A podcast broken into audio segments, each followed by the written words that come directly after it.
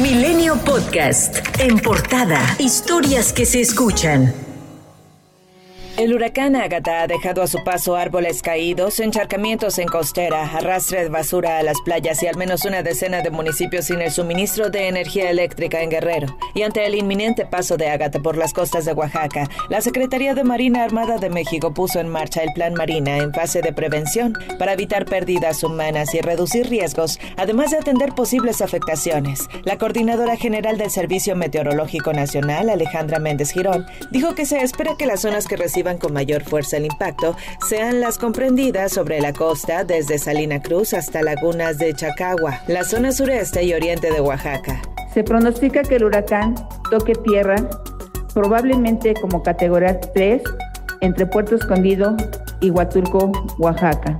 La Coordinación Estatal de Protección Civil de Oaxaca y el Instituto Estatal de Educación Pública instruyeron suspender las actividades escolares en al menos 8.000 planteles de educación básica. El gobernador Alejandro Murat llamó a la población a resguardarse. Ya están las autoridades de protección civil del Estado y del gobierno federal coordinándose con las de los municipios que se espera tengan mayor impacto. La Secretaría de Turismo informó que de enero a abril de este año llegaron a México 6.780.000 mil turistas internacionales vía aérea, estando así solo 2.8% por debajo del mismo periodo del 2019, antes de la llegada de la pandemia por COVID-19.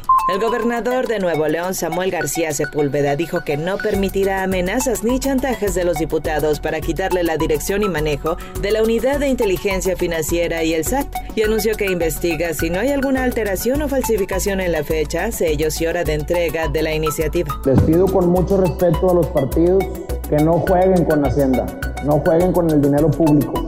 La tesorería y el SAT no es una herramienta de negociación. Yo no puedo permitir, lo digo con toda sinceridad, que ese dictamen avance un centímetro más.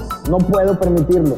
Nada más imagínense, ¿a quién se le ocurre pretender quitarle la tesorería al Poder Ejecutivo, por Dios? El consejero presidente del Instituto Nacional Electoral, Lorenzo Córdoba, aseguró que a una semana de las elecciones en Aguascalientes, Durango, Hidalgo, Oaxaca, Quintana Roo y Tamaulipas, todo está listo para que más de 11 millones de personas ejerzan su voto.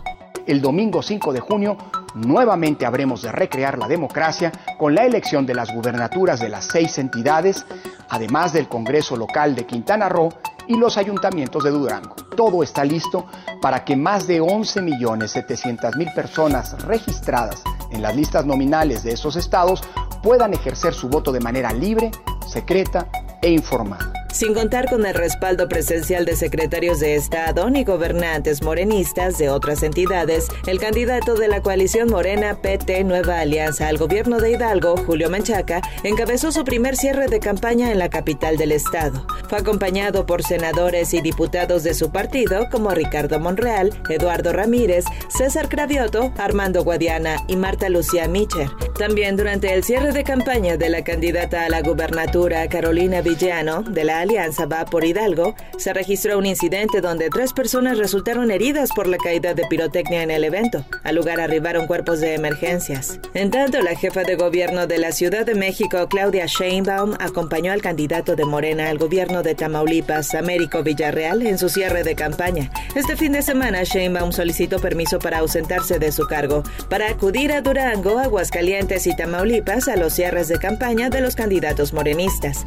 Desde abril, Sheinbaum ha salido de la capital por lo menos unas ocho veces para apoyar a políticos que buscarán el cargo a gobernador. Por cierto, que quien expresó también su apoyo a Américo Villarreal fue el alcalde con licencia de Reynosa, Carlos Peña Ortiz. Lo hizo a través de un video en sus redes sociales tras salir de su graduación en Harvard, en el que también dijo haber recibido una orden de aprehensión por parte del gobernador tamaulipeco. ¿Cómo la ven Tamaulipas? El gobernador de regalo de graduación me mandó una orden de aprehensión. Después de un año de pedirles que me enseñen las carpetas, después de un año de que no me pudieron citar correctamente, después de un año de que llevan un procedimiento donde la fiscalía participa electoralmente. Quieren ahora darnos una hora de aprehensión a un servidor y a muchos que participamos dentro de este movimiento solo por pensar diferente.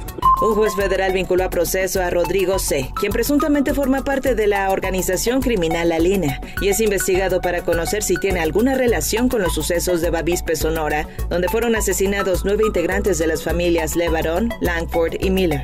Juan Agustín Martínez Razo continúa en la búsqueda del cuerpo de su hijo Juan David, de 11 años, quien fue asesinado por su padrastro, un policía preventivo llamado Miguel, el pasado 13 de mayo en Irapuato. El padre biológico del menor hizo un llamado al presidente Andrés Manuel López Obrador para recibir apoyo por parte de las autoridades.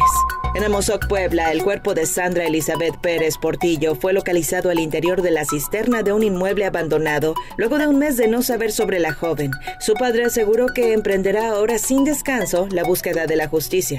También en Puebla, integrantes de la organización 28 de octubre nuevamente salieron a las calles a exigir justicia por el asesinato de Mestli Sarabia Reina, pues a más de cuatro años no se esclarecen los hechos y el único detenido promovió un amparo para reducir su sentencia. Día histórico para Sergio Pérez. El mexicano ganó el Gran Premio de Mónaco y es el piloto mexicano más exitoso en la historia de la Fórmula 1 al llegar a tres triunfos y superar las dos victorias de Pedro Rodríguez. No hubo órdenes de equipo que le arrebataran la punta. Incluso existió un apoyo de su compañero Max Verstappen, cuya presión sobre Carlos Sainz Jr. fue clave para ayudar al mexicano y firmar el 1-3 de Red Bull Racing. Milenio Podcast.